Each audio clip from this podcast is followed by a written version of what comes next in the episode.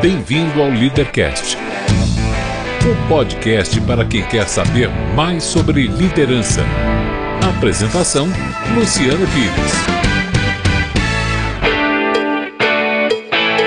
Bom dia, boa tarde, boa noite. Bem-vindo, bem-vinda a mais um Leadercast, o podcast que trata de liderança e empreendedorismo com gente que faz acontecer.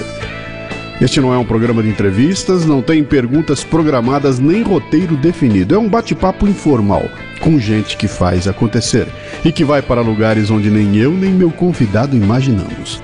O Leadercast é lançado por temporadas, as quais os assinantes da Confraria Café Brasil têm livre acesso.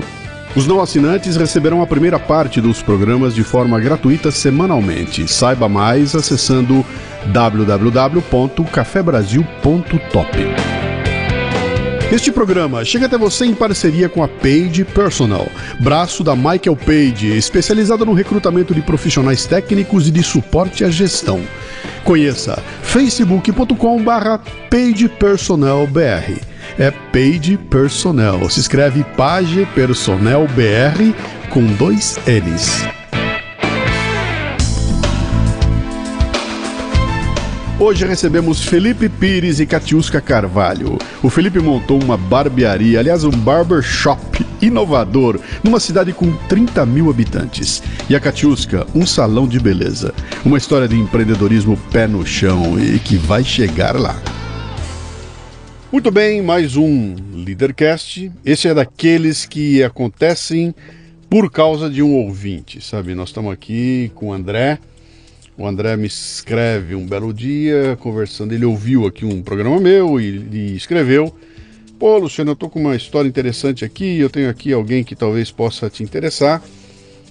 E me contou uma historinha muito rápida, não mergulhou muito fundo. E eu falei: Pô, cara, vamos ver se a gente dá certo. E acabou que deu, né? E hoje, aqui em pleno, em pleno feriado, ponte de feriado, é uma segunda-feira de ponte de feriado eu estou aqui no Café Brasil recebendo alguns visitantes aqui para a gente trocar uma ideia legal.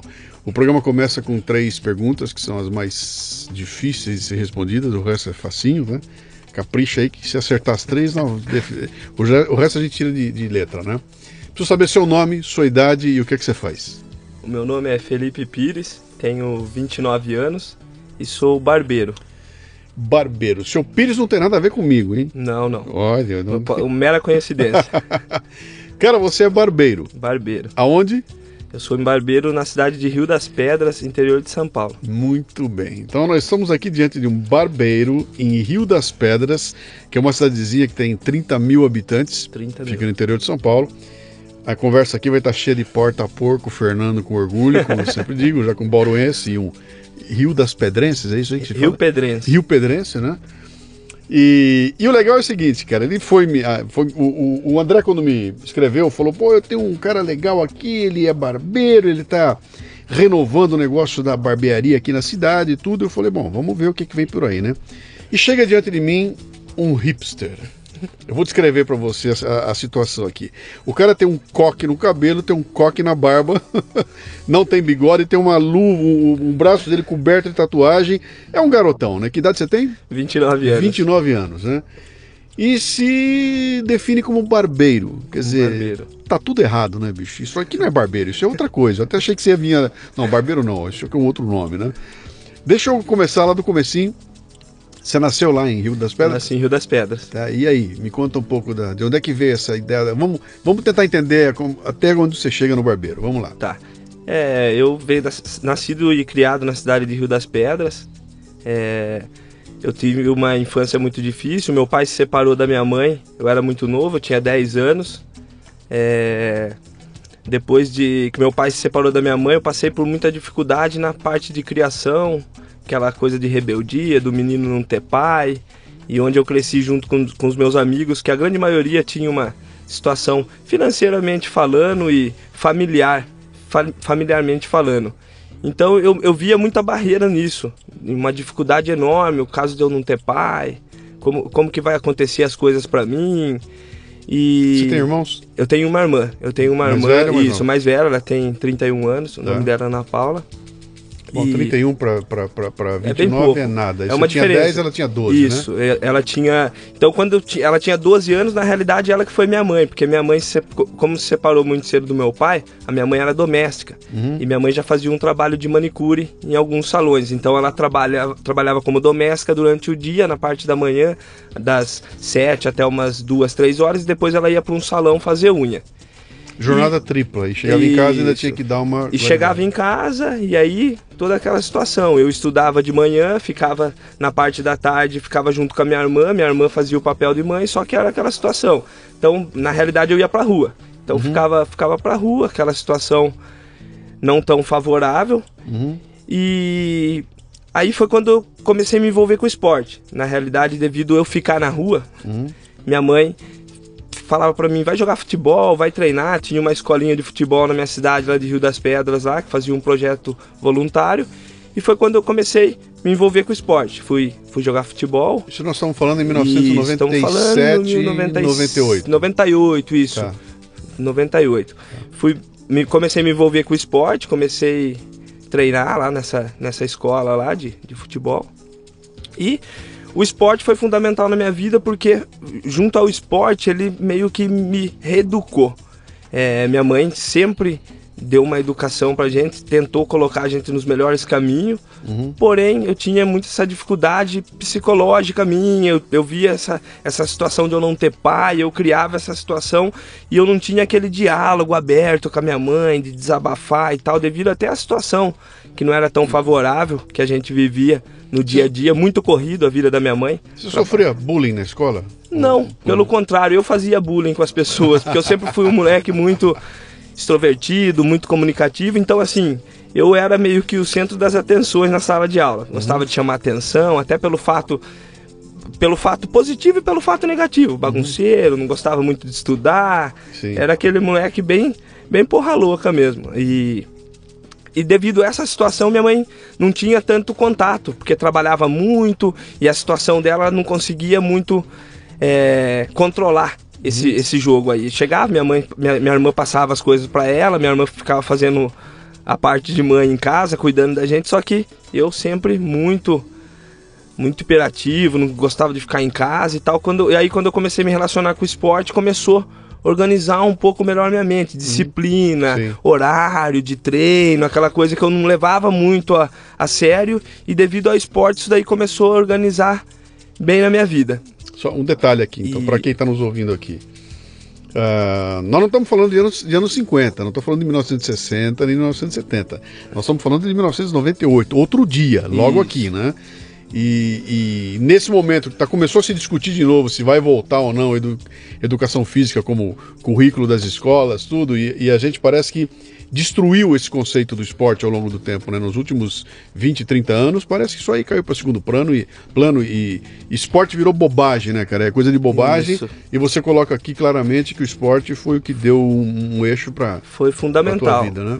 E, e devido ao esporte, quando tudo começou, eu comecei a ter uma, uma organização melhor na, na parte pessoal, que eu comecei a enxergar as coisas de uma outra maneira devido ao esporte, e aí eu comecei a valorizar pequenas coisas como como minha mãe em si, ser doméstica, dar uma vida bacana pra gente, tentar sempre colocar a gente, sempre morei de aluguel, nunca tive uma casa, e ela sempre colocou a gente nos melhores bairros, querendo colocar uma situação favorável. Não pintou um E- padrasto na tua vida. Então, minha mãe namora já faz um tempo, já, já faz 10 anos, mas minha mãe nunca quis levar esse cara pra dentro de casa. Ela sempre. Ela fala até hoje que possa ser que no futuro ela possa até ir morar junto com ele. Mas a hora que cada um seguir seu rumo, hoje minha irmã já é casada, já Sim. também. Eu tô me encaminhando pra isso. E, e devido ao esporte, foi que tudo começou a acontecer por um pensamento de crescimento como pessoa.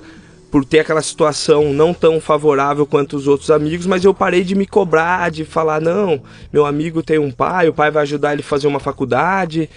E eu não, eu comecei a batalhar no esporte. Falei que eu ia ser jogador de futebol, se- tecnicamente sempre fui muito limitado, porém eu tinha força de vontade. Eu era esforçado, batalhava para jogar, sempre ne- nessa equipe eu sempre fui titular, sempre consegui me manter E, e, isso daí foi como uma base para minha vida. Uhum. Eu via uma, uma limitação no esporte, mas eu via muita força de vontade perto de uns que tinha até tecnicamente falando mais qualidade que eu, mas não tinha a mesma força de vontade. Legal. E com isso foi passando o tempo. É, dos 12 até os 17 anos eu treinava seriamente com esse sonho de ser jogador de futebol, só que aí as coisas já não, eu vi que não ia acontecer e eu precisava trabalhar, precisava ajudar minha mãe. Comecei a trabalhar em lava rápido, aquela coisa ajudando só para ajudar em casa com alguma coisa. Então eu trabalhava no lava rápido de finais de semana, estudava de manhã, treinava à tarde e trabalhava no lava rápido de final de semana. E nesse, nesse meio tempo aí apareceu a oportunidade já quando eu fiz 18 anos. Eu fiz 18 anos em um dia, no outro dia, uma, uma empresa no ramo alimentício lá da minha cidade me chamou, fui, fiz entrevista, fui aprovado, comecei a trabalhar. E aí trabalhar registrado e tal. Só que eu sempre tive uma, uma ambição saudável, precisava ajudar. Eu quero ter minha casa, eu quero ter um carro bacana. E eu via que dentro daquelas circunstâncias onde eu estava entrando, não, é, não era o caminho para mim. Então sempre tive uma visão um pouco mais além de ter meu próprio negócio, de ser empreendedor, mas até então não sabia o, o que eu queria ser na realidade. Eu da, sabia da onde, da onde veio essa, essa visão aí? Teu, teu pai era empreendedor? Não, teu não. Pai era... Não, meu pai não era. Minha mãe também, longe de ser empreendedora. Ninguém na família, não tinha um tio que era nada. Ninguém na família. Eu ah. sempre tive essa visão, acho que devido à própria ambição que eu tive, essa ambição saudável de querer ter algo a mais, entendeu? Por eu ter uma situação não tão favorável, lá atrás, na época do esporte, eu queria fazer educação física. Sim eu queria, ah, porque eu gosto de esporte, quero fazer educação física, mas, mas eu vou fazer educação física, mas eu não gosto de estudar? Como que eu vou fazer educação física se eu não gostava de estudar?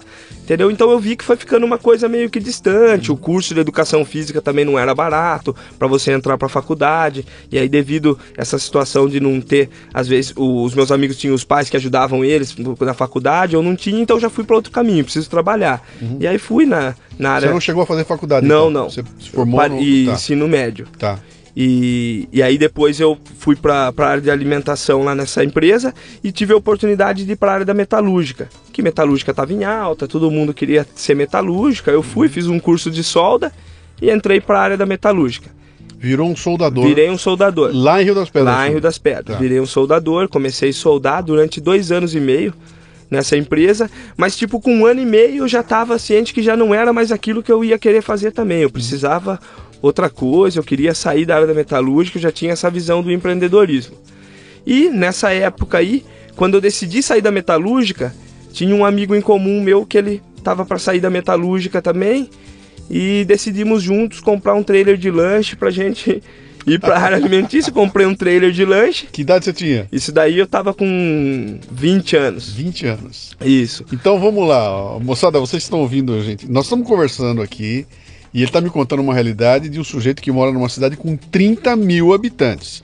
Então você que está nos ouvindo aí, que mora numa cidade de 12 milhões de habitantes como é São Paulo, ou que mora numa capital de 1 milhão de habitantes, ou mesmo numa grande cidade do interior de 400, 500 mil, vai ouvindo aqui, dá para fazer acontecer numa cidadezinha pequenininha, que a gente sempre vai molecada reclamar, né? Pô, cara, eu vou embora daqui, eu, aqui Sim. não tem o que fazer, aqui não tem nada para acontecer, e se manda. E tem muita gente indo embora das, das pequenas cidades porque diz que não tem nada para fazer, né? Com e de repente você tá me contando uma história aqui que, pera um pouquinho, acho que dá para fazer acontecer sim, né? Aí montaram um um food truck antes de existir food antes truck. Antes de existir o food truck, a gente já veio com essa mentalidade, uhum. já justamente com isso aí, sempre com essa ideia inovadora, querer trazer um pouco da capital para o interior e fomos lá, compramos esse trailer de lanche, reformamos ele e abrimos ele num ponto estratégico lá, pegamos toda a documentação, abrimos esse trailer e começamos a trabalhar.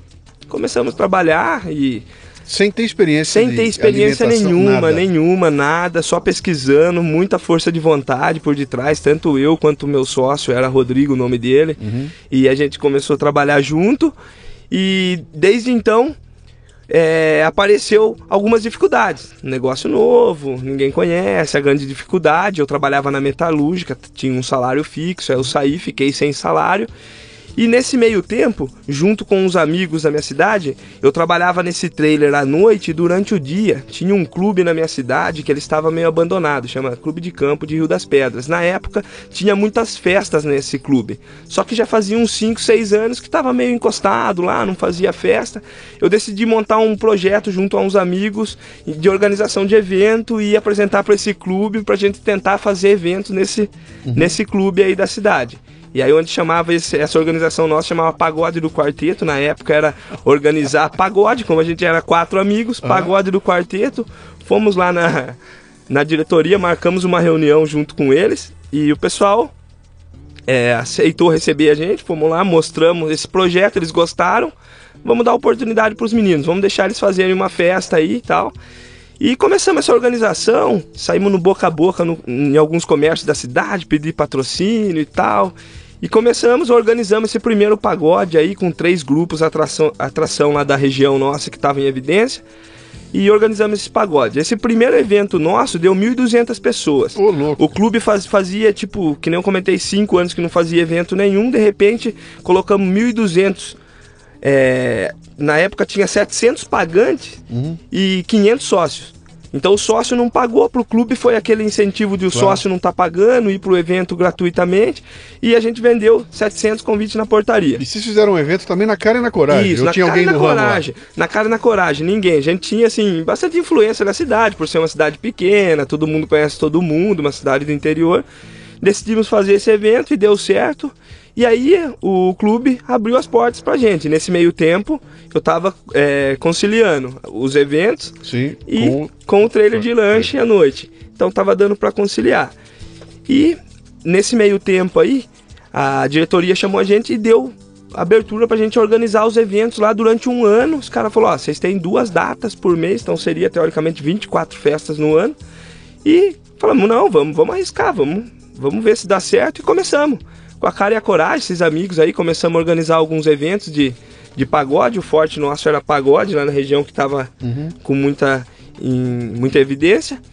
E esses eventos começaram a acontecer. Foram todos os eventos que a gente fazia, a gente colocava mil, mil duzentas pessoas, mil e quinhentos. Conseguimos colocar lá num evento lá duas mil pessoas lá num, num evento comemorativo que a gente fez lá com alguns grupos que estavam em evidência e conciliando o lanche.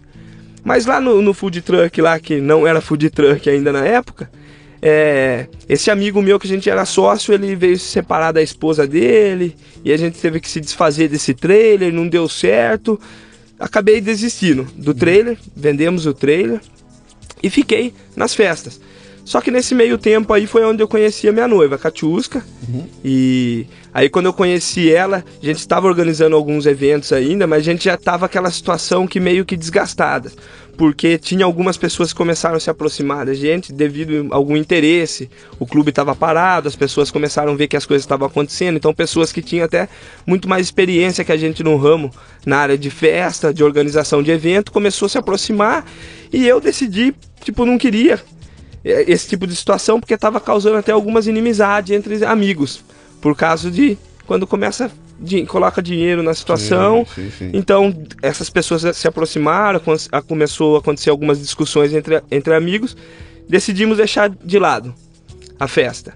E aí eu fiquei desempregado de novo. Vocês pararam com o negócio inteirinho? Pa paramos com o negócio das festas. É. E, dois amigos, dois, nós éramos em quatro, dois saíram, dois permaneceram, fez sociedade com esses outros caras aí, mas aí foram mais um tempo, não deu certo e tal.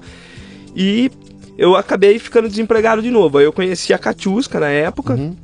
Ela também tinha é, se formado, estava estudando moda, tinha trancado a faculdade. Ela decidiu é, fazer um curso de comissária de bordo, tinha acabado de se formar também. E a gente começou a namorar e ela vinha de uma família que era tradicional de cabeleireiros lá da cidade e até de São Paulo capital. Alguns irmãos trabalham na capital, outros foram para o interior, montou alguma alguma, um salão lá unissex, que na época é o que estava em alta, e ela foi para a área do cabelo, junto com o irmão dela. Foi trabalhar na área da beleza, o irmão dela deu uma oportunidade para ela, falou se ela não queria vir tra trabalhar com ele. E ela também estava meio que perdida. Tinha acabado de se formar em comissária de bordo, mas não sabia se queria exercer ou não, devido à família vir da área da beleza. Quando ela entrou, ela começou a gostar coisa de três, quatro meses, ela começou a gostar e, e me chamou pô, vamos fazer um curso também, sei lá, na área da beleza, pode ser que venha dar certo pra gente, a gente não tem nada a perder. E eu arrisquei e fui, comecei a fazer esse curso na área da beleza. Aonde? Isso daí lá na cidade, lá de Rio das Pedras, Um no interior. em- tá. Isso, um curso lá de corte unissex, um curso bem custo-benefício bem baixo, um curso que era tipo, não tinha nada a perder. Eu vou investir no curso lá, se não der certo, vida que segue. Uhum. Só que quando eu comecei a fazer esse curso aí, eu comecei a ter identidade. E aí eu comecei a ver que poderia ser a chance da minha vida, aquilo ali. E ela continuou trabalhando com o irmão dela. Nesse meio tempo apare- apareceu a oportunidade de eu trabalhar na área comercial, como representante comercial vendendo cosmético para salão. Na época eu não sabia nem o que era um shampoo, um, um oxidante, uma coloração, não sabia nada. Tanto é que quando eh, apareceu essa oportunidade foi de- devido a um negócio da própria família dela. Eles tinham um centro de distribuição de linha de cosmético. Ele me chamou para trabalhar. E, pô, você não quer ir trabalhar na área comercial? Eu falei, pô, mas não conheço nada de produto. Tanto é que um dia ele falou, não, é fácil. Você vai vender coloração, você vai vender oxidante. Eu lembro até hoje que o primeiro cliente meu que eu cheguei, eu fui vender. Eu falei, viu, você não, tem, não tá interessado em comprar o Oxi? Oxi, a mulher olhou pra mim, mas o que, que é isso? Aí eu falei, nossa, ela falou assim, é oxidante. Aí a própria cabeleireira que eu fui vender É. me explicou sobre o produto. Aí eu falei, pô, não, se eu quiser realmente vender, eu preciso estudar sobre o produto, eu não posso me queimar no mercado. E aí eu vi como uma oportunidade, eu, eu tava sem trabalho, e nessa oportunidade eu comecei a me identificar, eu falei, comecei a me especializar na área, comecei a pesquisar mais a fundo em canal de YouTube sobre, o, sobre a área da beleza. Mas você não estava trabalhando com isso. Isso, ainda, não, não estava trabalhando, estava fazendo o curso e estava vendendo os produtos. Uhum. Não estava na parte prática ainda. E vendendo esses produtos aí, teve a oportunidade, eu comecei a me destacar com vendas, não sei como, porque eu não sabia nada na área da beleza, mas eu comecei a me destacar, sei lá, por causa do meu carisma, de eu chegar nos salões, e apareceu a oportunidade de eu trabalhar numa outra empresa um pouco maior. Esse centro de distribuição, de distribuição que eles tinham era bem pequeno, foi- aí eu comecei a trabalhar numa empresa maior que chamava Italian Color, era uma empresa já conhecida no mercado nacional.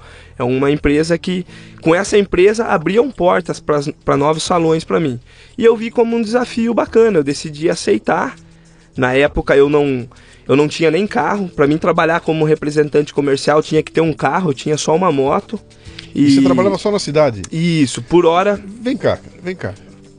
Quantos salões de beleza tem uma cidade de 30 mil habitantes? Não, não, mas aí eu trabalhava na região. Quando eu comecei Você a trabalhar fazia- na área comercial. Isso. Ah, sim, então você fazia a região todinha. Eu fazia a região ali. Tinha um volume interessante Isso, tinha um volume então. interessante. Por hora eu não tinha cliente nenhum. Aí Sim. eu fui formando minha cartela de clientes e tal. Entrei nessa empresa aí que nem eu tava falando que era uma empresa já que ela se abria, abriam portas, eu chegava e falava que era o Felipe da Italian Color, as pessoas me, rece- me recebiam bem.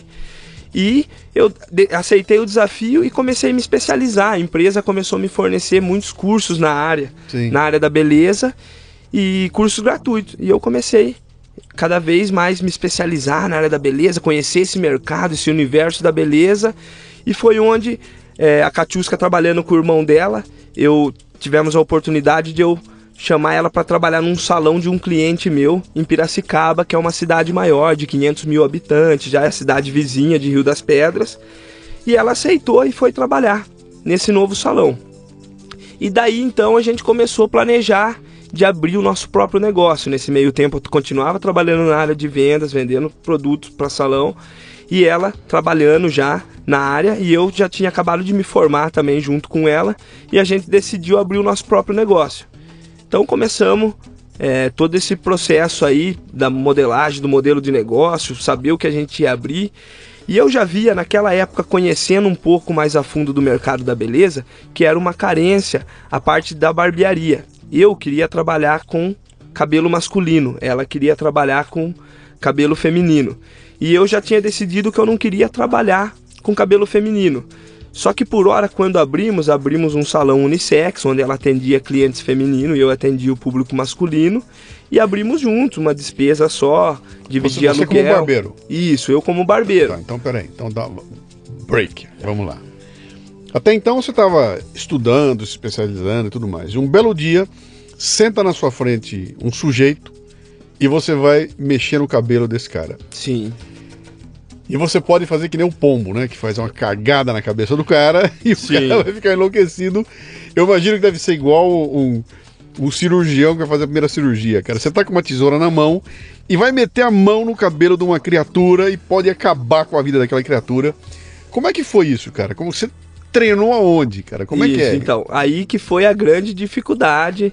Quando eu comecei a fazer o curso, então a gente tinha que levar modelos para esse curso lá, cobaias, né? A gente costuma chamar de modelo para não assustar a pessoa. Se você chegar lá e falar assim, viu, você não quer ir de cobaia lá para mim treinar no seu cabelo? Então a gente fala, você não quer ir de modelo num curso para mim, assim. É. E aí a gente começava a levar essas pessoas no curso e a gente praticava na cabeça do seu primo, do seu tio, do seu amigo mais próximo e essas pessoas que depositam confiança em você no começo de tudo isso. Então, a gente começou a fazer esse trabalho e aí quando eu fui que conseguimos abrir o nosso salão unissex junto, aí que foi a grande dificuldade. Porque aí eu passei por uma outra dificuldade. Eu tive que deixar a área de vendas, que eu tava me dando bem, tava Ah. sendo rentável, tava Sim. conseguindo ganhar uma grana bacana com vendas, para ficar esperando o cliente ir lá até a barbearia para cortar cabelo. Só que a maior dificuldade era o setor da barbearia. Porque todo mundo olhava para mim e falava: pô, Felipe, você tem que trabalhar com o público feminino, cara. Barbeiro não dá dinheiro, cara. Sim, mas Vai- você já tava cortando cabelo. Só que eu cortava Mas, só cabelo pera, de então, homem. Eu vou te encher o saco de novo, cara. Então vamos lá. Ficou pronto o ambiente. Pintaram as paredinhas, tudo lindo, maravilhoso. Na sexta-feira tem uma festa de inauguração.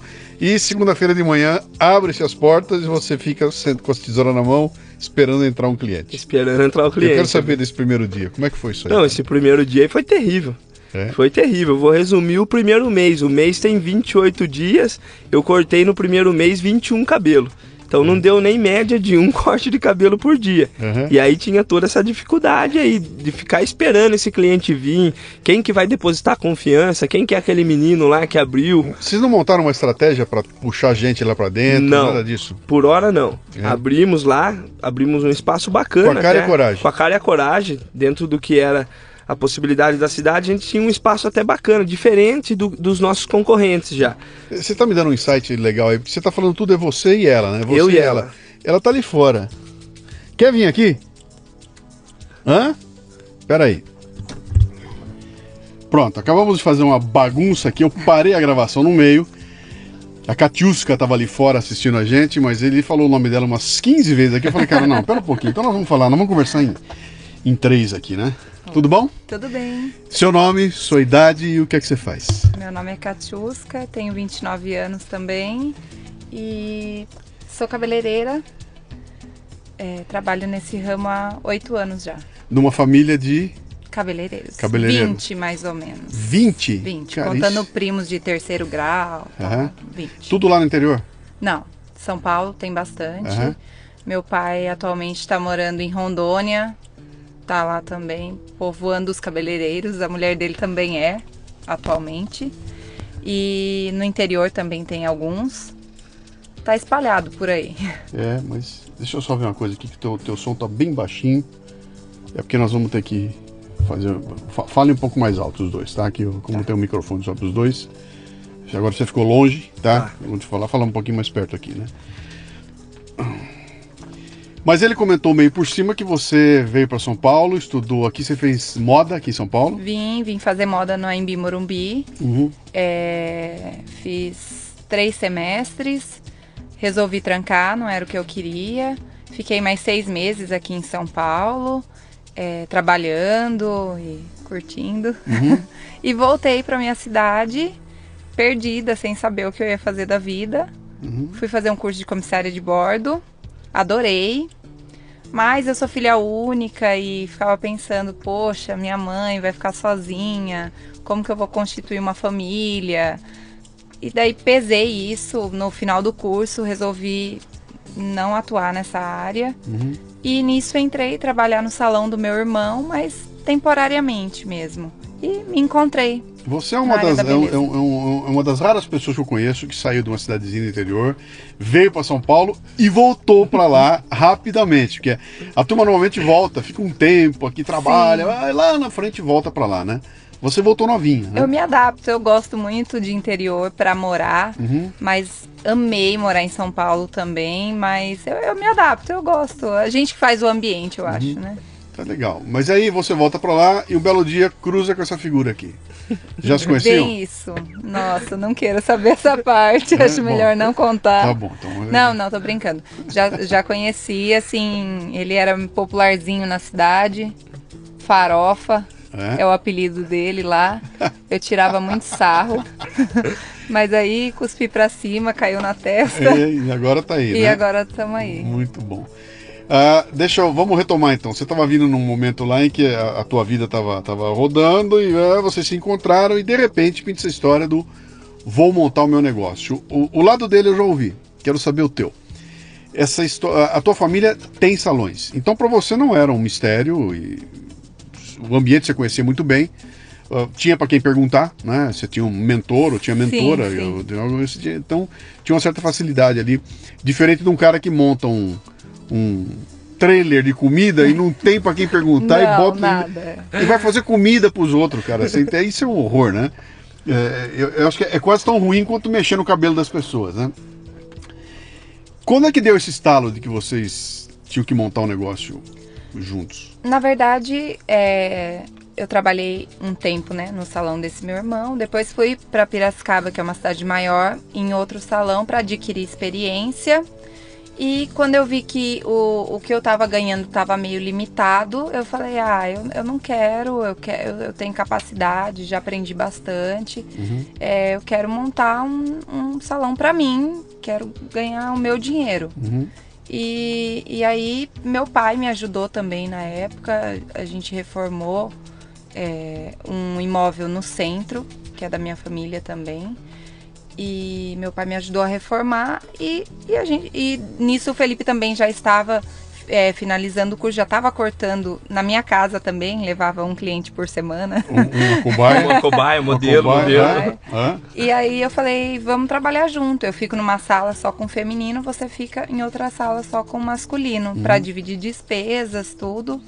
Eu já fui com uma clientela de casa, do, do, outro, do outro salão, Tá. já tinha uma clientela. O Felipe não, o Felipe realmente começou ali. Como, é, como é que foi o plano estratégico para montar esse negócio? Não tinha. O- o- Não, é é isso que eu gosto de perguntar, porque tem, tem toda uma história. Hoje em dia você fala o negócio do startup, que eu vou começar o meu próprio negócio, aí eu vou montar meu plano de negócios, e tem mil modelos, e papapá. Como é que foi isso aí, cara? Monta e vê o que dá. Ver o que dá. E aí? Então, é, na parte masculina, que nem no caso da Catiusca, que era o público feminino, tinha bastante coisa já na nossa região, devido à área da beleza feminino já está muito mais além do que a área do masculino. Então, ela já tinha mais ou menos uma base o que fazer. Já no meu caso, que era o público masculino, a maior dificuldade era tipo assim, você não tinha tanta referência, você não tinha, você não via barbeiros que estavam se destacando, você não via profissionais lá no começo para você falar assim, não, não vou fazer parecido com tal pessoa que possa ser que dê certo. Então era basicamente Mas até porque, bicho, barbeiro não é beleza, cara. Barbeiro é necessidade. Eu preciso cortar meu cabelo porque ele tá grande, né? Eu não vou lá para me. Me- Não era assim. Hoje em dia Sim. você trata. Hoje em dia é, outra, é outro papo, né? Mas antigamente o que era barbeiro? Barbeiro é o padeiro. Eu preciso comer pão e eu compro pão. Barbeiro tem que cortar meu cabelo. E nu- eu, pelo menos, nunca encarei isso como o, o lugar da beleza. Vou lá para ficar bonito. Eu vou lá porque eu tô desgrenhado e vou arrumar meu cabelo, né? E Mas- numa cidade interior, acho que um conceito de- é muito parecido, né?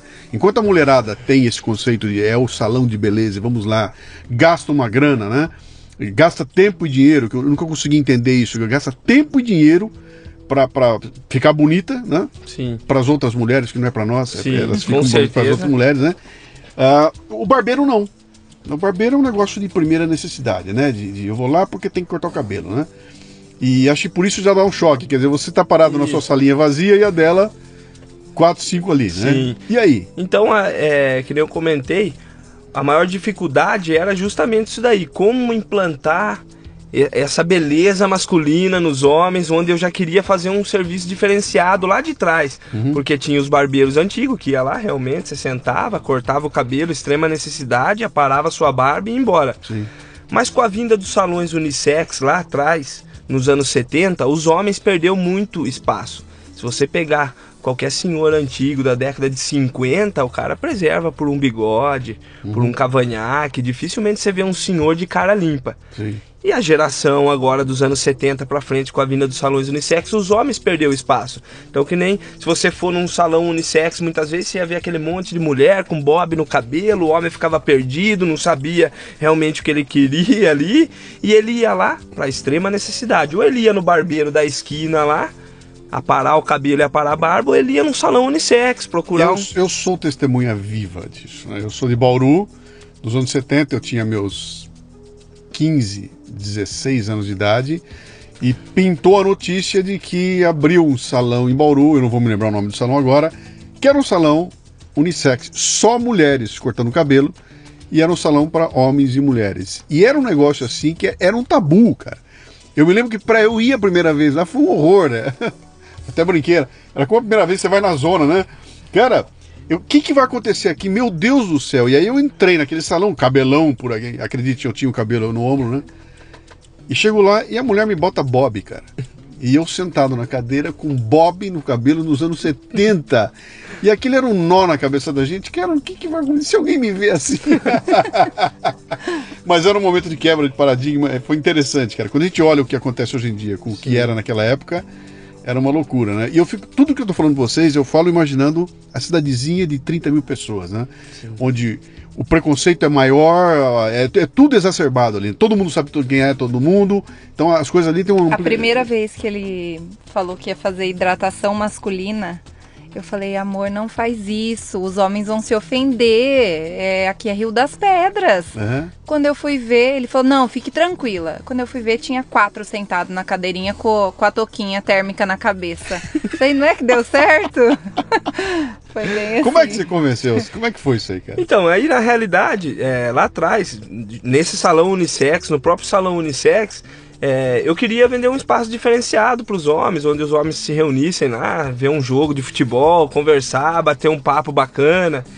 E aí que foi que a gente começou a conflitar dentro do nosso negócio, porque o salão era unissex, ia muita mulher lá, uhum. e os homens iam, falava alto, falava de futebol o dia todo.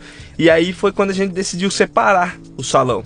Eu ir para um espaço exclusivo só para homens e ela ficar com espaço exclusivo só para mulheres. Porque eu, eu queria muito, eu não queria vender tipo corte de cabelo, que nem você falou, pô, eu vou lá e vou abaixar meu cabelo, aparar minha barba, porque eu te, sou obrigado a fazer isso. Sim. Não, eu queria vender um conceito diferente para os meus clientes, embora eles fossem lá para cortar cabelo e fazer barba, porém, jogar conversa fora, falar de futebol, um ambiente agradável. Só que aí foi onde eu comecei a pesquisar algumas uhum. coisas fora do país, porque dentro do, no Brasil era muito limitado a esse barbeiro antigo, old school, que é a velha escola da barbearia. E comecei a pesquisar e ver o que, o que eles faziam lá fora do país. Bendita internet. Em YouTube, só ah. YouTube, porque eu procurava, se eu digitasse no Google lá atrás, eu queria fazer um curso de corte masculino, é, corte moderno, por exemplo, não encontrava eu não encontrava nada para o público masculino, era tudo direcionado ao público feminino. Uhum. Então eu comecei a pesquisar por YouTube. E aí foi onde começou a aparecer algumas academias, padrões internacionais, padrões britânicos, holandês, padrão norte-americano. E aí que eu comecei a ver que era totalmente diferente o que os caras faziam lá fora. Uhum. O conceito da barbearia era diferente a realidade dos caras. E no Brasil, eu via que eu falava, não, é aquilo que eu quero fazer aqui, cara. Eu quero trazer um ambiente bacana, diferente pro meu cliente. Só que eu via uma luz no fim do túnel, porque era muito difícil, principalmente por preconceito, numa cidade pequena. O pessoal olhava, ah, esse cara é boiola, cara. O cara quer hidratar meu cabelo, tá louco? O cara é. Uhum. Entendeu? Então tinha muito essa dificuldade. Então tudo que você ia fazer de diferente pro seu cliente tinha aquela coisa daquela barreira. O cara, a princípio, ele se fechava. Sim. Tanto é que. É, Vamos falar de sobrancelha. Hoje, a cada 10 clientes, 9 eu faço sobrancelha. Lá atrás, se eu falasse, o cara fala: Não, para, meu, você tá louco? O que, que, a, que, que a minha mulher vai pensar de mim, cara? Porque tinha realmente essa barreira, essa dificuldade. Sim. E aí, pesquisando tudo que esses caras faziam, aí eu comecei a ver que a realidade era totalmente diferente. O simples gesto de cortar cabelo no Brasil era uma máquina, uma tesoura, um pente uma maquininha para você fazer o acabamento e a navalha ali para você fazer a barba. E lá, fora no, na Europa, na América, os caras faziam tudo diferente. Você olhava a bancada de maquinário dos caras, ferramentas, os caras tinham de monte, tinha tipo 10, 12 máquinas. Eu via nos vídeos do YouTube, tesoura, os caras tinham 5, 6 tipos de tesoura.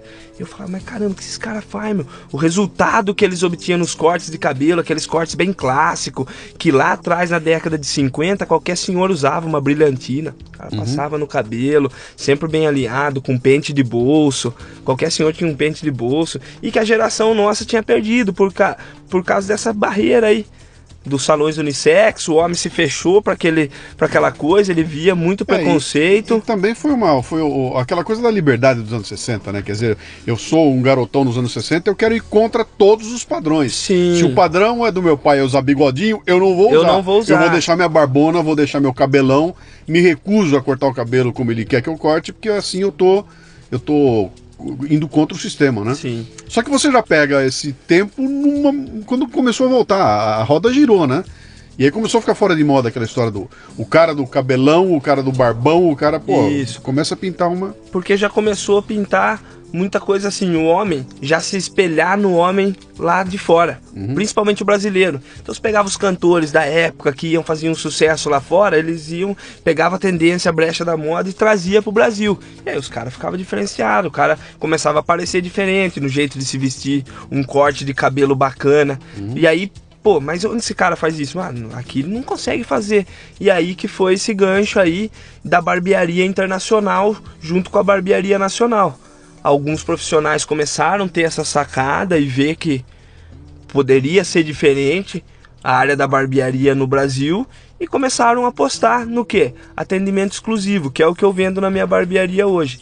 Depois que a gente separou, ela ficou com o espaço dela feminino. Eu tenho uma barbershop hoje, que é um conceito que está chegando com, com muita força no Brasil e acredito que nos próximos anos vai crescer muito. Os homens, na realidade, vão querer ir nesse, nesse tipo de estabelecimento, nesse ambiente masculinizado, lá eu tenho uma loja de roupa, estúdio de tatuagem, pub e barbearia. Então, são só que isso daí que eu falei para você, isso daí é agora onde eu cheguei. Porém, então, isso, isso. Eu, quero, explorar um pouquinho mais isso, isso. antes. E, e, atenção, você que está ouvindo a gente, não perca nunca de perspectiva. Nós estamos falando de uma cidade com 30 mil habitantes. Né? Falar esse teu discurso um cara que mora no Rio de Janeiro ou em São Paulo, onde é o grande centro, não é novidade nenhuma, né? Sim. Já é complicado. Uh, imagina ir para quer dizer, uma barbershop em Rio das Pedras, né? Uh, quando vocês estavam juntos já? Já estavam juntos? Já estavam Vocês montaram o já, negócio já. de vocês, né? Uh, e aí, de repente, vocês tinham um business. É, por mais que você tivesse problema, você tinha uma administração única, estava tudo certinho lá, né? Agora são dois negócios duas contas para pagar, dois aluguéis, dois isso, dois aquilo, né? Como é que é? Isso não piora a vida dos dois? Na verdade, é, a gente era sócio só de despesas mesmo. Então, a parte é, do lucro, cada um ficava com o seu, a administração como achava melhor também. Porque senão eu sempre interferia, achando que ele não devia vender hidratação masculina Sim. e ia ser uma briga eterna. Mas aí ficaram, sim, dois aluguéis, foi uhum. bem difícil. E o, o, um contador que era um virou dois. Virou Vocês dois. tiveram que abrir duas, do, do, dois, do, dois CNPJs. Isso. Tá. E, e, pô, isso não complica muito? Bom, tá certo, é uma decisão estratégica é, dos dois. Dentro... E vocês não se arrependem de ter feito? Não, não. não. Né? E Já dentro... tinha aumentado também bastante a, a clientela, então não, não, não interferiu tanto. Não, não comportava. O espaço já não estava comportando mais. Tá. E, e, dentro do que era a minha estratégia de modelo de negócio, do que eu queria entregar para o meu cliente, não tinha como eu ficar junto com ela, porque Sim. é um ambiente junto com mulher, você não ia poder vender uma cerveja, e já era esse conceito que eu queria trazer, que já é um conceito que lá fora é normal, cara. Os caras é, é, é, faz parte da cultura deles já viverem uhum. esse conceito de barbearia. E comecei a pesquisar de novo por YouTube, cursos, é, para mim me especializar na área, porque aí dentro, quando eu decidi fazer esse modelo de negócio, eu vi que eu precisava investir em conhecimento primeiro. Não adiantava também eu querer, ah não, vou montar uma barbershop aqui em Rio das Pedras, mas eu não sei o que essas barbershops entregam para os clientes deles uhum. e eu vou vir numa cidade pequena, menor, muito mais dificuldade, até porque uma barbershop hoje um conceito de barbershop é um preço diferenciado de uma Exatamente. barbearia tradicional Hoje uma barbearia tradicional na minha cidade cobra em torno de 10, 15 reais. Hoje o meu corte lá é 40. Então, Ai, meu Deus, 10, 15 reais para cortar o cabelo. Né? Isso, né? e Legal. dentro da minha realidade hoje lá é 40 reais. Então eu precisei buscar especialização dentro disso daí e ver o que os caras faziam. Tá, eu tô aqui em Moema, tá? Eu corto o cabelo num barbeiro onde não tem nenhuma frescura.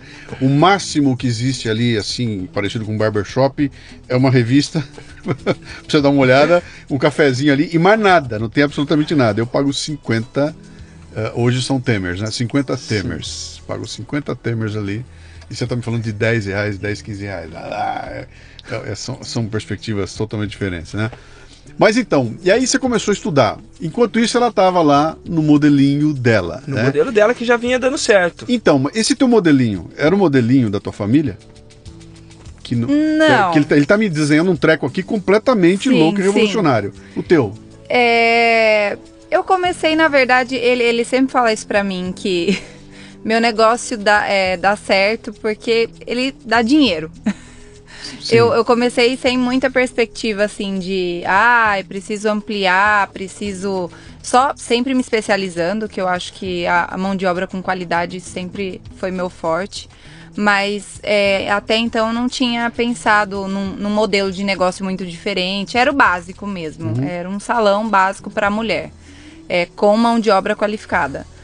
Depois, é, conforme eu fui vendo esse crescimento dele, também me espelhei, é, melhorei e tô trazendo um conceito novo. Mudei de ambiente também, reformei um outro local, uhum. tô com um dia da noiva bem diferenciado lá. Não que já não tenha, mas para a cidade ainda não tinha um, um, um salão diferenciado assim. Mas no começo não, no começo era aquela coisa tradicional mesmo, bem seria o modelo da minha família. Uhum. Só que sempre me atualizando, porque o que acontece é que as pessoas vão parando um pouco no meio do caminho, né? Para de fazer curso, a gente acha. O que não pode é começar a achar que sabe tudo. Sim. E de repente você pega uma. Você pega a geração Kéfera, das meninas de 9, 10 anos de idade, que já chegam lá empetecadas, quer dizer, antigamente elas iam aprender lá como é que fazia, Exatamente. agora já chega te ensinando. é. E, e, é outro tipo de público que você vai lidar Exatamente, né? totalmente diferente. Elas estão muito atualizadas, então você tem que acompanhar, senão uhum. você fica para trás mesmo. Então, interessante essa, esse, esse, público de vocês, como é que ele se, se renova, né? Renova. E aí, cara, aí você fez o teu estudo ali e falou, muito bem, vou começar a, a botar as coisas aqui. Tem que investir uma grana, cara. Sim. Você investir dinheiro. Você estava sozinho? Você tinha sócio ali? Não, sozinho. Sozinho. sozinho já, já quando separamos, eu fui para um outro estabelecimento lá. Não tinha, acho que na época eu tinha 10 mil reais. Eu precisava reformar esse local para mim entrar dentro dele e começar a trabalhar. Acho que eu gastei acho que 37 mil reais, eu tinha 10, os outros 27 foi trabalhando e pagando, aquela coisa empreendedor mesmo, sem ter dinheiro, só criando perspectiva de crescimento uhum. e tendo demanda de trabalho. Tinha demanda, eu ia trabalhando, ia pagando e consegui reformar e consegui ir lá pro espaço. Só que a ideia já era tudo isso daí. Então, mas é, me fala uma coisa aqui, cara. Uma coisa é você ter um negócio. Eu tenho um negócio montado, tá andando. Eu já sei que todo mês vai entrar uma grana, a grana que entra é suficiente para mim conviver, Sim. etc e tal. E até sobra uma grana para poder investir, poder montar um, um fundo aqui, fazer um investimento, né? Você estava separando o negócio. Eu não imagino que você não devia ter já uma clientela gigantesca. Sim. Você devia estar tá construindo devagarinho, né? E tem 10 pau na mão e surge um, um negócio que precisa de 37, né? Cara, hoje em dia, para fazer isso, você tem que pensar 15 vezes, né, cara? Entrar numa dívida hoje em dia, cara, pegar dinheiro em banco, tudo, você nunca mais sai desse buraco aí, né? Como é que é que você lidava com eu quero, eu quero explorar essa tua percepção do risco, tá? Eu posso quebrar a cara de forma assim é, é, é, inesquecível, de ser mandado embora da cidade, de tanto que eu vou quebrar aqui, né? Ou não, ou pode dar certo esse negócio. Tem um componente de risco gigantesco ali. Como é que você faz, cara? Você olha para ele e fala: bom, papai não me dá mão, mamãe não vai me ajudar, não tenho dinheiro no banco, não tenho meu carro já vendi. Como é que faz, cara, na hora que você está diante dessa não, é, essa situação é a situação mais complicada. Quando você olha para o seu lado, você não sabe que não tem ninguém. E aí? Porém, eu, eu, que nem eu comentei no começo, eu sempre tive muita força de vontade, eu nunca fui de desistir das coisas. Então, dentro de toda essa realidade que foi mudar esse conceito, mudar esse modelo de negócio do que já estava dando certo por uma coisa que poderia dar certo ou poderia dar errado, eu ia ter que correr esse risco.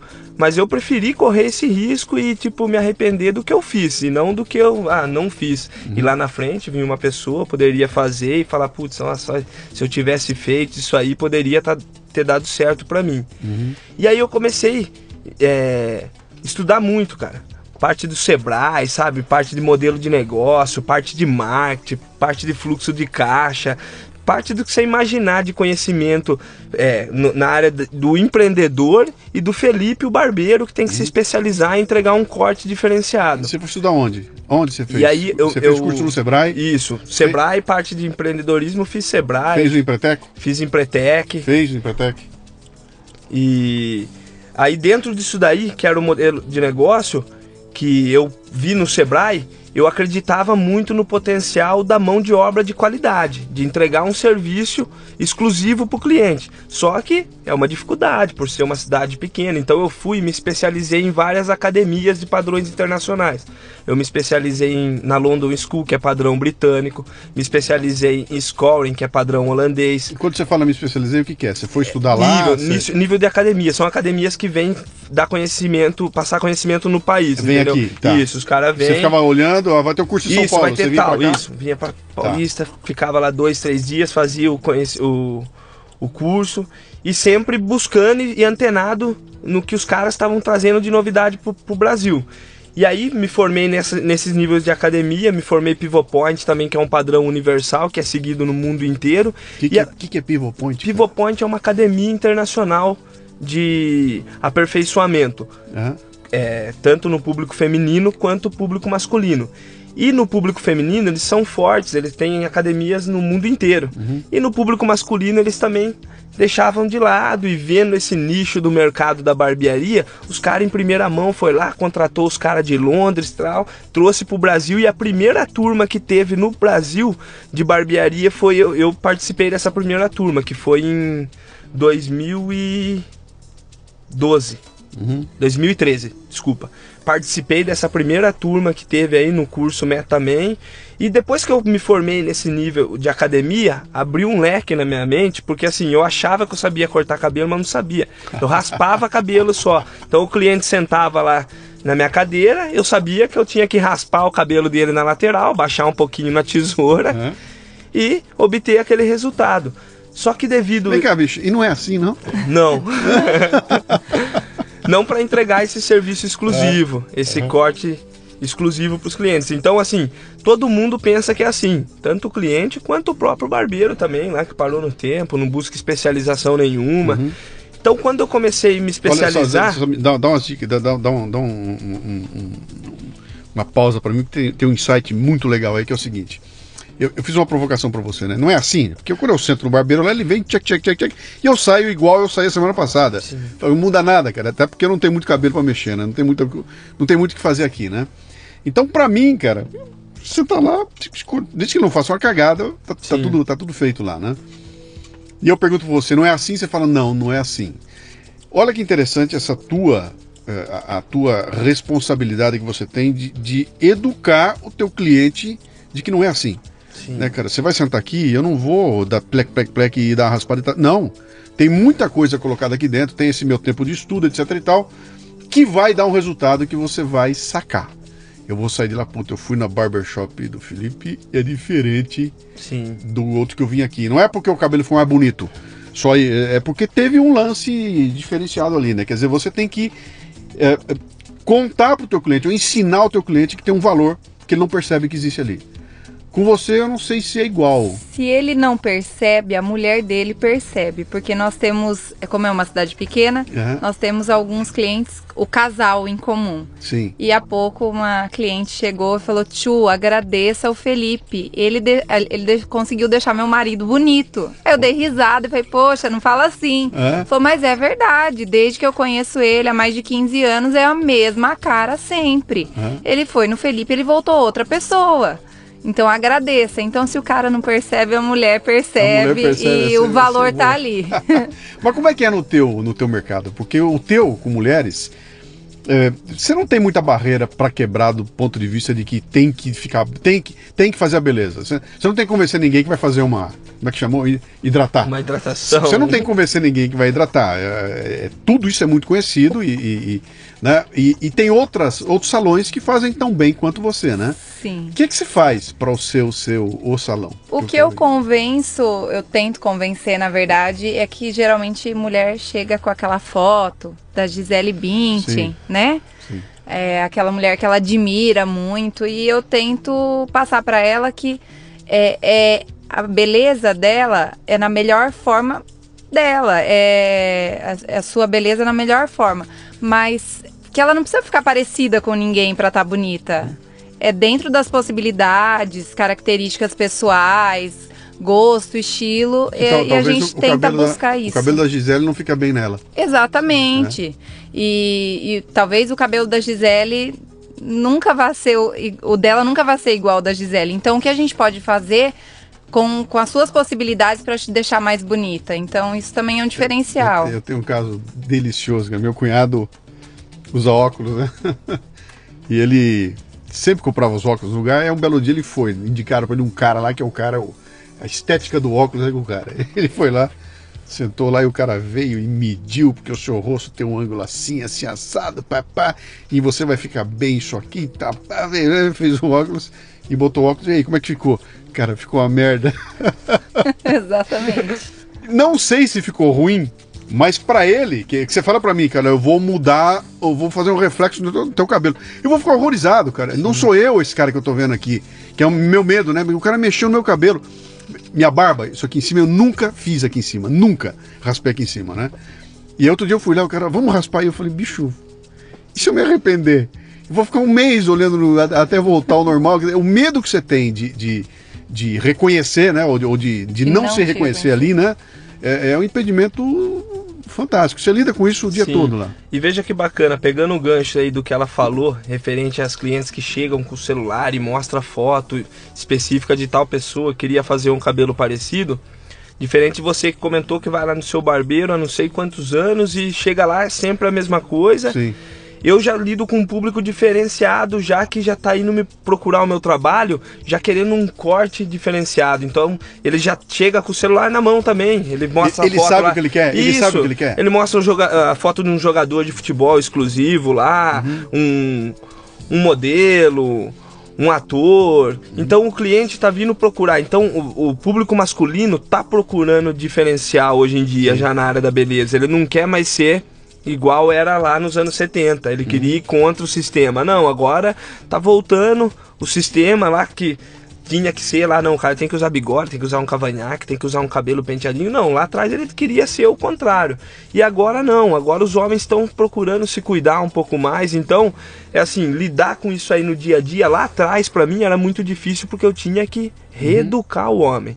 Hoje, graças a Deus, eu consegui atingir esse público, pelo menos na minha região, onde eles vêm já me procurando já por uma mudança. Então não tenho mais tanta dificuldade. Então uhum. hoje o cliente chega, o que eu falo para ele, ele acata, ele respeita, até por, pelo posicionamento meu profissional claro. de especialização. Ele começou a ver que eu comecei a me mexer, me especializar e ele viu que eu sou diferente do barbeiro da esquina. Então uhum. esse próprio cliente ele te valoriza e é esse cliente aí que é no boca a boca que vai cada vez mais crescer nessa clientela, esse homem cada vez vem buscando um serviço mais exclusivo e é o que a gente oferece lá na barbearia. Fala uma coisa para mim, esse teu, esse teu modelinho que você tem hoje, que é o pub, é, você enxergou isso tudo lá atrás? Você olhou e falou, o que eu quero é aquilo, eu vou querer um lugar assim, com esse jeito, papapá. Você enxergou isso e falou, é isso que eu vou construir? Sim.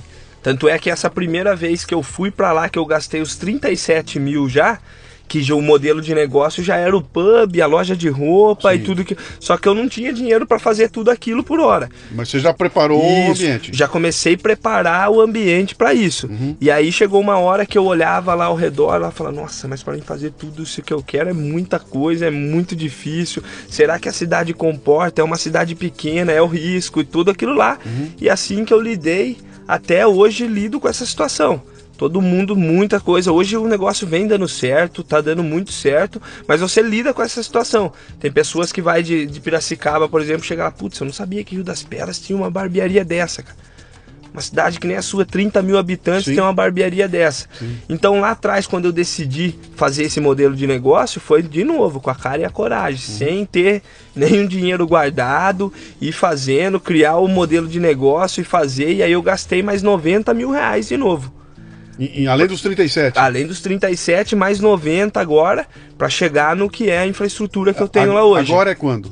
Agora que tá pronto. A infraestrutura Foi da agora, barbearia. agora, agora que você. Agora inaugurei ela dia 5. O pub, tudo lá, a parte do. Ah, puta, novinho assim, Isso. cara. Essa parte aí, Ah. infraestrutura nova, eu inaugurei dia 5 de outubro agora. Uhum. E aí eu consegui entregar essa Quer dizer, infraestrutura. você com o de... pub, você tá lidando com comida e bebida, Sim, você tá lidando com o, o- o cabelo, a cabelo. prestação de serviço de cabelo, o que mais tem ali? A moda, né? Que é roupa, Uma loja de roupa. tênis, calçado. E, Cara, isso tá embaixo de uma razão social única, de uma. É uma empresa só? Isso. Isso é dentro do. Hoje tem uma regulamentação que se encaixa esse perfil de barbershop aí, que é um conceito. E aí, dentro, por exemplo, loja de roupa é um espaço terceirizado que eu tenho lá dentro, Tá. onde tenho parceria com loja de roupa. Tatuagem é terceirizado também, que é parcerias também. E o pub é meu, exclusivo da barbearia. Tá. E aí, dentro disso daí, eu montei um clube da barbearia. Onde Ah, dentro desse tô chegando clube. Isso, onde Aí, aí, como é que é? Eu fico sócio desse clube. isso. Hoje lá eu vendo o plano anual de corte de cabelo. Então você chega lá na minha barbearia, eu tenho 10 opções de plano, cada cliente vê o perfil melhor para cada cliente. Então eu tenho plano para quem corta uma vez, para quem corta duas, para quem quer fazer cabelo e barba, para quem quer raspar, para criança. Então dentro disso daí eu montei esse clube de vantagens da barbearia, vendo o plano anual para o cliente. O cara fechou o plano anual comigo, fica conveniado no meu pub e em toda a infraestrutura que eu tenho lá. Sim. Então de quarta-feira eu trabalho até meia-noite. Essa galera que faz parte desse clube de vantagens, eu tenho campeonato de PS4, que é videogame, FIFA, tem campeonato de sinuca. Então eu tenho esse clube de vantagens que ro- roda junto paralelo com a barbearia, mas só para essa galera que faz parte do clube de vantagens. Entendi. Você está criando uma, uma, uma central de relacionamento, então. Isso. Que é aquela história de. eu- eu- eu- você transformou a ida ao barbeiro, não naquela coisa que eu faço hoje, que é que nem botar gasolina no carro. Sim, Eu vou lá para um evento. Eu vou lá porque vai ter gente legal para conversar, não é isso? Vou, vou levar minha namorada comigo. Não pode? Não. não, na barbearia não entra, só Não, homens. Só homem. Isso, esse conceito de diferenciado que é trazer para os homens, nem, Nem no pub. no pub. Por isso a mulherada E- pode ficar tranquila, Que pode só- deixar o maridão é, ir lá, que é. não tem mulher, gente. A ideia é isso aí, resgatar esse espaço para homens. Sim. Entendeu? Esse clube do bolinha mesmo, o cara ir lá, tomar uma boa cerveja, falar de futebol, poder fa- falar de política. é, Ali é à vontade, os caras conversam o que bem entende. Uhum. E é um ambiente bem bacana porque os- as pessoas que frequentam lá gostam do- das mesmas coisas em comum, porque Sim. eu procuro passar esse lifestyle de vida que eu tenho, que é Sim. o futebol, o esporte, e as pessoas que frequentam esse espaço automaticamente vivem esse mesmo estilo de vida entendeu? Os que acabam não vivendo, quer ir lá pra barbearia, acaba tendo que viver o ambiente, porque é o que a gente entrega lá. Vocês estão usando a internet no negócio de vocês? Usa esse- Não, não, não para não pra, pra, pra, pra aprender, que eu já vi que você é um, é um estudante de internet, né? Fica mergulhado nela lá. Eu digo para o teu marketing, para o teu negócio. Sim. Tem uma, você tem uma versão do barbershop na, na internet, né? Temos, temos sim, tem É. página, tem site. Fala aí, eu vou, eu vou perguntar no final de novo, mas fala Tá. já, como é que é o site? O, o site é oficialbarbeiro.com.br. oficialbarbeiro.com.br .br. Tá. É, a página é Barbershop Estilo Urbano, o Facebook, né? Sim. E o Instagram é Felipe Barbershop. Aham.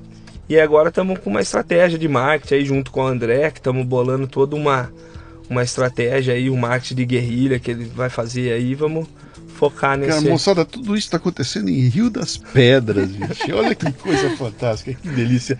E você vendo essa movimentação inteira aí, não dá uma cosquinha pra montar o pub da mulherada lá, não? Dá, com certeza. A mulherada pede, é, é, mas tem que ser bem estudado. O dele, ele, Sim. ele ficou digamos que uns dois anos estudando isso, não dá para fazer no sopetão, mas dá assim, uma coisa mais fina, né? Em vez de cerveja, a gente É. serve champanhe. É, não pode ser aquela coisa de dá, dá ogro, né? Uma coisa de Não, ogro não, não, dá, né? Não, não. dá, não dá, né? Mas dá, dá pra fazer alguma coisa bacana sim. Precisa de um Aham. estudo e elas pedem, elas pedem. Que, que legal, cara. Que, que história interessante.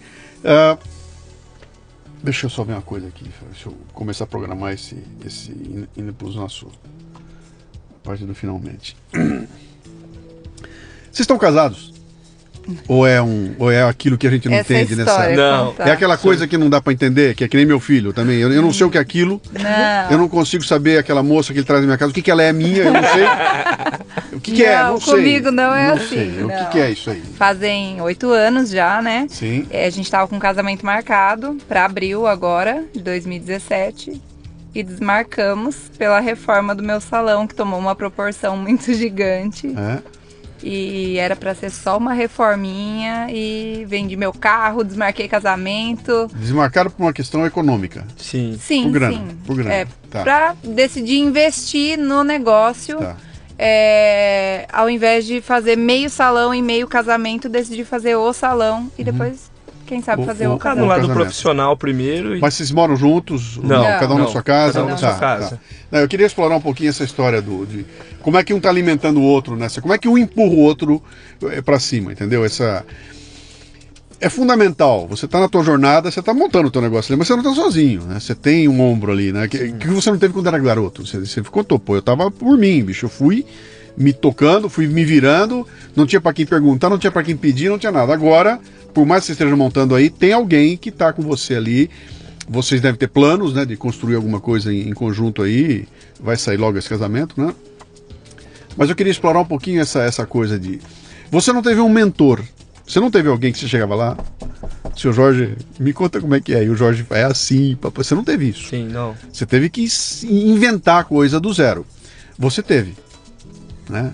A tua família, a tua mamãe, Sim, como é sim. que é, papai. Então são, são duas realidades que estão construindo dois negócios que, no seu ramo de atuação, são parecidos, são dois negócios muito parecidos, né?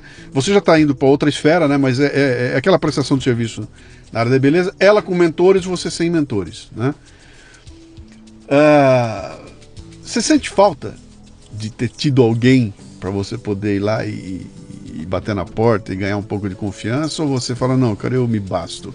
Você é um, você é um McGregor lá do UFC. O cara Ah. pergunta, você se espelha em quem? Ele fala, em mim, cara. Eu sou mais eu e eu é que vou fazer acontecer. Eu acho que há uns três anos atrás eu me cobrei muito sobre isso. Me cobrava dessa pessoa que eu não tinha, que poderia estar ali do meu lado. Embora eu tenha minha mãe, que ela é meu braço direito também, tá comigo nos, nos momentos ruins, nos bons. Mas eu sempre me cobrei essa presença masculina aí, que faltava, era aquela pessoa que podia orientar como que faz, como que não faz. Eu me cobrei muito. Hoje não. Hoje não mais. Hoje eu já. é, eu sei que é eu mesmo, eu que vou ter que. Eu sou dono das, das minhas escolhas, então se eu tiver que quebrar a cara, eu vou quebrar e vou ter que assumir essa responsabilidade. Se tiver que dar certo também, mérito meu, porque eu, afinal, ela me apoia muito, mas o. O, aquele, aquela coisa final é eu mesmo, não tem como. Chega numa hora, as pessoas podem até bater no seu ombro e falar, não, vai lá, pode dar certo. Sim, sim. Ou as pessoas falam, não, você é louco, você vai fazer isso aí, isso aí não dá certo, não. Chega uma hora que é você mesmo. Então, hoje eu acredito que não faz mais essa falta, mas lá atrás fez muita falta, sim. Eu sempre Uhum. procurava em quem e por muitas vezes ela que eu acabava me, me segurando nela, Uhum. Ainda bem, entendeu? tinha ainda bem, tinha ela do meu lado, então ela foi fundamental na minha carreira profissional hoje, o que a gente vem conquistando. Uhum. E mas hoje eu consigo caminhar mesmo sem ter essa pessoa ali, esse Uhum. braço direito. Legal. E os planos continuam sendo daquele jeito, né? Vou fazer, não tem essa de botar num papel e ficar fazendo planilhas e tudo mais. Você tem Sim. alguém com você administrando o negócio lá? Você tem um. Além de ter o escritório de contador que presta serviço pra você, na realidade, eu tenho assim, eu tenho agora desenvolvi um sistema exclusivo da barbearia que controla tudo isso daí, aplicativo da barbearia, tem várias coisas que tá me ajudando, então hoje fica muito mais fácil, não tem aquela coisa de pegar uma agenda e anotando tudo que nem era antes, então hoje o controle tá um pouco melhor, mas assim, devido como tá tomando outras proporções o negócio agora, acredito que eu preciso de uma pessoa para me ajudar nessa parte financeira, o André que nem vai me ajudar no marketing, e assim mon- poder montar uma equipe bacana para poder Qual é o sonho? o sonho É. O Ser que, que re- você vê lá na frente? ser reconhecido mundialmente Ah, profissionalmente falando. De, de, de Rio das Pedras de Rio das pro Pedras mundo. pro é mundo. isso? Pô, é- é interessante, cara. Interessante. Esse, é um, esse é um- é um bom, é um bom caminho. E você? Me emocionei. é, Ela tá emocionada aqui, ó. não, o, o sonho dele é bem diferente do meu. Ele tá dando, ministrando cursos. Então, é, é isso mesmo. O sonho dele é, é bem, bem maior que o meu. Meu sonho é diferente. Meu sonho é eu quero é, cada vez mais me especializar na minha profissão, mas não tenho essa ambição de cursos. É, eu gosto do meu ambiente, eu gosto de ser reconhecida, eu gosto de ser valorizada na minha profissão, então por isso eu tenho que sempre estar buscando mais para poder agregar valores. Mas é, o, sonho, o sonho dele é, é o nosso sonho, na verdade, também. Logo mais vai entrar nessa equação uma coisinha diferente aí, chamada filho. e a hora que o bichinho entrar, muda a equação inteira, tá? Vira Sim. tudo de ponta cabeça. Mas vale a pena, viu? é, é- é muito, é muito legal lá, né? Bom, ah, sabe por que que eu chamei vocês aqui? Eu chamei vocês aqui porque é o seguinte: hoje em dia só se fala em startup, em o cara que vai inventar um aplicativo para inventar não sei o quê, e que, que tá criando um novo modelo de negócio que ninguém sabe o que é, porque a profissão que você vai ter daqui a 10 anos, eh, ninguém sabe qual vai ser. Você está estudando numa escola agora, não sabe o que que vai ter lá na frente, os negócios tradicionais estão quebrando, e vocês dois vêm aqui com um negócio altamente tradicional. Né?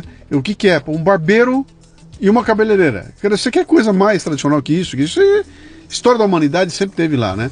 E vocês estão mostrando que é, é possível você renovar mesmo no negócio tradicional. Eu entrevistei aqui outro dia o Tiago, que é de uma empresa de logística. O Tiago é uma figura eu- também. Ele, ele começou um pouco pior que você, porque ele começou devendo até os tubos. Eu falei, você saiu do zero? Ele falou, não, cara, eu saí abaixo de zero. Eu devia para Deus e o mundo, eu tava a ultra quebrado. E hoje o cara tem quatro, cinco, seis empresas aí, tá faturando uma grana toda em cima de um negócio tradicional, que é a entrega de documento. E ele falou aqui, ele falou, cara, esse povo fica discutindo essas loucuras todas e não sacou que nos negócios tradicionais tem tudo para ser feito, né? E você dá uma aula pra gente, cara, como é que eu pego um negócio tradicional que é o barbeiro e transformo num treco totalmente é, é, é- é diferente, né? E você tá causando uma coisa interessante, né? Você tá, você tá criando uma cultura em Rio das Pedras. Um cara que quiser ser barbeiro amanhã, ele vai se ele vai, vai se estrepar. Porque quando você fixa um modelo como esse teu, eleva a barra, cara. Opa! Se eu quiser entrar num negócio agora, olha lá, ó, o que o cara tá fazendo lá. Eu vou ter que montar um negócio para ser mais baratinho que ele, ou vou querer fazer isso. Você tem um cara do meu lado aí fazendo acontecer, né? E você causa um impacto social, cara, na cidade onde você tá. Tem percepção disso, bicho? Que você, quando inova, você tá mudando Sim, a, a- é- tua comunidade? Até então, eu não tinha. E aí, a partir do momento que eu comecei a implantar, porque até quando era aquela coisa, a luz no fim do túnel que você falava, eu vendia a minha ideia para os meus clientes e até os próprios clientes não entendiam nada, porque era uma ideia muito fora do que eles estavam acostumados. É, eu não conseguia enxergar isso aí. Hoje, graças a Deus, as coisas do jeito que vem acontecendo, portas estão se abrindo. Então, a partir de que eu comecei a me especializar, a partir de que eu comecei é, me mexer no meu negócio, sair da minha zona de conforto, algumas portas começaram a se abrir. Então, alguns profissionais é, se aproximaram de mim, me chamou para essa área de ministrar palestras, de barbearia. Os caras começaram a ver que o que eu estava fazendo era diferente do que as pessoas costumam fazer. E aí começou a abrir esse outro nicho de mercado que até então eu não, não percebia ele. Eu comecei a ver que poderia aproveitar esse outro nicho de mercado e aí começou a aparecer muitas pessoas próximas de mim. Para aprender, para aprender o conhecimento que você para desenvolveu. saber o que, que, eu, que, que eu fiz, o que, que você está fazendo que está dando certo. Então, pessoas até da minha própria cidade, cidade vizinha, de outros estados. Hoje, graças a Deus, algumas pessoas de outros estados vêm me procurar para me ministrar palestras de barbearia. Então, tá tomando uma proporção do que. Então, acredito que devido todo esse esse movimento que eu fiz em prol do meu negócio, automaticamente eu acabei mexendo com algumas outras situações que gera essa uhum. situação dentro de uma cidade pequena. Porque quando se faz uma, um modelo de negócio desse, que nem você comentou, em São Paulo, capital, no Rio de Janeiro, em Belo Horizonte, é uma coisa. Numa cidade de 30 mil habitantes, para você ter uma ideia, quando eu fixei esse modelo de negócio, a primeira vez que eu fui para o banco, que eu passei a trabalhar de suspensório, é, de camisa, de calça, de sapato, que normal lá, os barbeiros lá trabalhavam de, de bermuda e chinela havaiana. Uhum. Então a primeira vez que eu fui, eu encontrei um cara no centro, ele parou e eu falou, pô, Felipe, tá parecendo um palhaço com essa roupa assim, cara. e eu, pô, cheguei em casa naquele dia, à noite, sabe? Você fica meio que até que desmotivado e você fala, putz, cara, será que eu tô no caminho certo? Não, mas é isso mesmo, meu modelo de negócio, tenho que ter persistência. Hoje na minha cidade eu já tenho tem mais dois modelos de barbershop e esses dois modelos estão de suspensório. É. Então, então é esse tipo de situação que você acaba mexendo. Então aí hoje eu consigo enxergar, não, eu tô no caminho certo. Teu mesmo. visual faz parte desse marketing? Faz parte. Esse o hipster aí faz parte desse faz parte do, da minha imagem, né? Do que eu quero para mim. E... Mas não era assim antes de você começar não, esse não. modelo de negócio? Sim, não. Quando não. você começou isso tudo, você falou, agora eu vou dar uma. Sim, agora eu vou trabalhar na minha imagem também. Você virou pra ela e falou assim: vou fazer um coque, vou fazer um coque na barba. Você é. vai e ter ela... que engolir. E aí, você... ah, foi aí assim? ela falou pra mim: eu não gosto de bigode. Eu falei, beleza, então o bigode eu, eu corto, mas embaixo eu não corto mais. Foi bem assim. Eu falei, não beijo mais com o bigode. Aí ele tirou o bigode. Aí ele tirou o bigode. né? Pô, que interessante. E depois eu vou botar a foto nossa lá no. no, no quem, quem tiver ouvindo a gente aqui pode dar uma olhadinha e ver a foto. E, e deve ter você também lá na, na no, no, no, site, não tem? Tem, tem. Na sim. página, então. Na ah, página, no site. Bom, você foi fundo, cara. Criou, criou uma persona. Você circulou na cidade lá, deve ser o único cara de coque na barba e coque no cabelo. Sim, né? Hoje não. Tem vários. Eu tem já vários estão vindo já de então, coque, pronto, de já barba. Já, se espe... já se espelharam já. É o ciclo Pô, de comunidade. Legal. Parabéns, bicho. Parabéns pela, pela persistência Obrigado. aí. Você inaugurou agora dia 5. É, Teve, o... teve uma festa na inauguração? Fiz, fiz uma. Sua mãe tava lá? Tava. O que, que ela falou, cara? Putz. Quando você acendeu a luz assim, falou, tu abriu a porta, cortou o. Hã? Desculpa. Por quê? Cara, isso é ótimo, bicho. Isso é ótimo. Ela falou que eu sou o herói dela. Ai, ai, ai, ai. Hã? Falou da mãe. É assim. Mexeu com ele. É, que coisa, né? Pô, eu, como é o nome dela? Sueli. Dona Sueli, que idade ela tem? Minha mãe tem 45. Ih, Dona Sueli é uma garota, cara. Dona Sueli aqui de um velho de 60, tá? Dona Sueli, ó aqui, ó, se dá, se tá... Se a hora que ele abriu aquilo tudo, acendeu a luz, a senhora entrou e ficou emocionada lá, a culpa é sua, viu? Dona Sueli, a culpa é sua. Não tem um pai lá atrás para falar que eu segurei a peteca e eu tava ali para segurar. Quem segurou foi ela, né? Sim. E, e, e, e, pelo que você contou no começo, deve ter sido bravo, cara. Deve ter sido Foi, bravo. foi punk. Pô, mas que legal, cara. Que legal. Fico emocionado que nem vocês. Né? Que bom, né? Olha aqui, ó. Vamos voltar então para.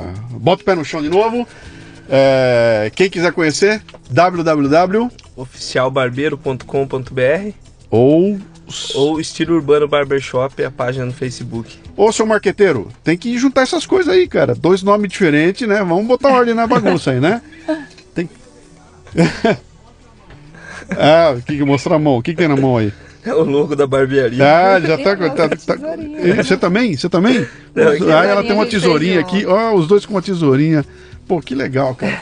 Meu, fantástico. Eu vou lá cortar o cabelo com você, bicho. Que distância fica daqui? Dá 190 quilômetros. Ah, é pertinho. é. Tem um restaurante legal pra comer alguma coisa Tem, lá? Então tem, eu vou sim. sair daqui e vou num sábado lá cortar o cabelo Vai ser com um você lá. prazer Eu vou- enorme vou- receber você lá. Vou arrastar minha mulher lá. Eu não sei se ela vai. Sabe um. com mulher, com mulher é duro, né? É. Mulher é dureza, É né? Mulher pra fiel. trocar é complicado, né? Mas que legal, parabéns pra vocês, viu? Com 29 anos de idade, 20. 29. 29. Os dois com 29, 29. você já tá pintando e bordando, bicho, você vai chegar lá, cara. Eu vou te ver na televisão ainda. Deus quiser. Como o barbeiro dos artistas, né? E você vai estar lá, agitando junto lá. Com certeza. Cara, obrigado.